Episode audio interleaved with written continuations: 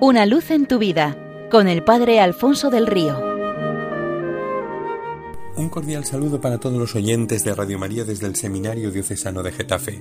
Se suele decir que de tal palo tal astilla o tal es el árbol, así son los frutos, pues cuentan que cierto día tres vecinas fueron a la fuente de la plaza para coger agua con sus cántaros. Frente a la fuente en un banco había sentado un anciano que las contemplaba en silencio y que escuchaba atentamente su conversación. Las mujeres iban hablando de sus respectivos hijos. Mi hijo, decía la primera, es tan listo que nadie puede competir con él en inteligencia. El mío, decía la segunda, canta como un verdadero ruiseñor. Nadie en el mundo tiene una voz como la suya.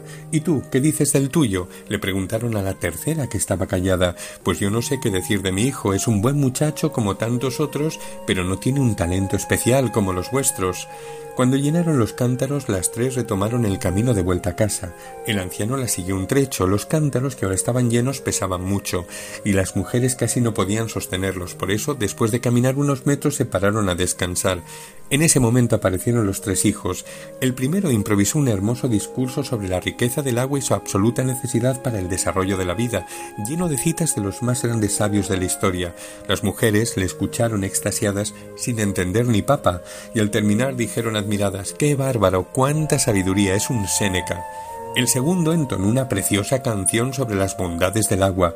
Tenía una voz verdaderamente espléndida que inundaba, inundaba todo de armonías. Las tres, con los ojos llenos de lágrimas, le escucharon hipnotizadas y dijeron al final Bravo, qué gran voz, canta como los mismos ángeles. El tercero sencillamente se dirigió a su madre, le cogió el pesado cántaro y con una sonrisa se puso a llevarlo junto a ella, librándola de su peso, mientras que las otras dos, orgullosas, estaban eh, acompañadas por sus hijos, pero cargando cada una de ellas con su cántaro. Las mujeres al ver al anciano le preguntaron Abuelo, ¿qué le parecen nuestros hijos? ¿Hijos? exclamó el anciano. Yo solamente he visto un hijo, es verdad que han aparecido tres jóvenes. Uno es un pedante charlatán, el otro es un engreído cantante y solamente el tercero se ha comportado como un verdadero hijo. También cuentan que un hábil ratero de provincia decidió trasladarse a la capital para probar suerte. Cierto día que trabajaba en una de las principales avenidas se dio cuenta de que le habían robado la cartera. Echó un vistazo alrededor y vio a una joven que se alejaba con cierta prisa. Sospechó de ella, la siguió y efectivamente recobró su cartera, pero había quedado tan entusiasmado por su destreza y por su belleza que le propuso trabajar juntos. Y la sociedad funcionó. Prosperaron rápidamente. Un día el ratero le dijo hay cientos de ladrones en la capital. Si nos casamos y formamos una familia, podremos adiestrar a nuestros hijos y convertirlos en los mejores rateros del mundo. Así se declaró a la ladrona, se casaron y a su debido tiempo se convirtieron en padres de un precioso hijo. El niño era muy hermoso como su madre y grande como su padre. Sin embargo, desde que nació tenía el bracito derecho recogido sobre el pecho y su puño fuertemente cerrado.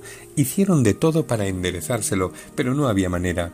Los padres se decían llenos de tristeza, nunca llegará a ser un hábil ratero. ¿Qué va a ser de él? Lo llevaron a la consulta de los más prestigiosos pediatras y todos terminaban por decirles lo mismo, que habría esperar. No contentos con esta respuesta y dado que eran muy ricos, acudieron al más famoso especialista en enfermedades infantiles. Mientras éste escuchaba la respiración y el latido del corazón del niño inclinado sobre él, por la abertura de su bata se le salió una cadena de oro con su reloj.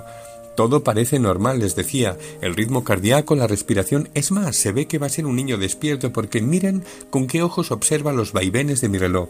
Y apenas había terminado de decir esto, el bracito doblado se desplegó súbitamente hacia el reloj y el puño cerrado se abrió a toda velocidad para cogerlo, dejando caer al mismo tiempo la alianza de oro de la enfermera que estaba asistiendo al pediatra y que como ninguno de ellos se había dado cuenta del robo. Lejos de tener ninguna discapacidad para ser un buen ratero, el chaval ya apuntaba maneras desde los primeros momentos. Jesús dice en el Evangelio que cada árbol se conoce por su fruto y que el hombre bueno de la bondad que atesora en su corazón saca el bien y el que es malo de la maldad saca el mal, porque de lo que rebosa el corazón habla la boca, pues que el nuestro rebose de Cristo para que todo lo que salga de nosotros, palabras y obras, le transparente y todos puedan encontrar al Señor en nuestra persona para eso seamos de Cristo solamente, enteramente y para siempre del Señor. Una luz en tu vida con el Padre Alfonso del Río.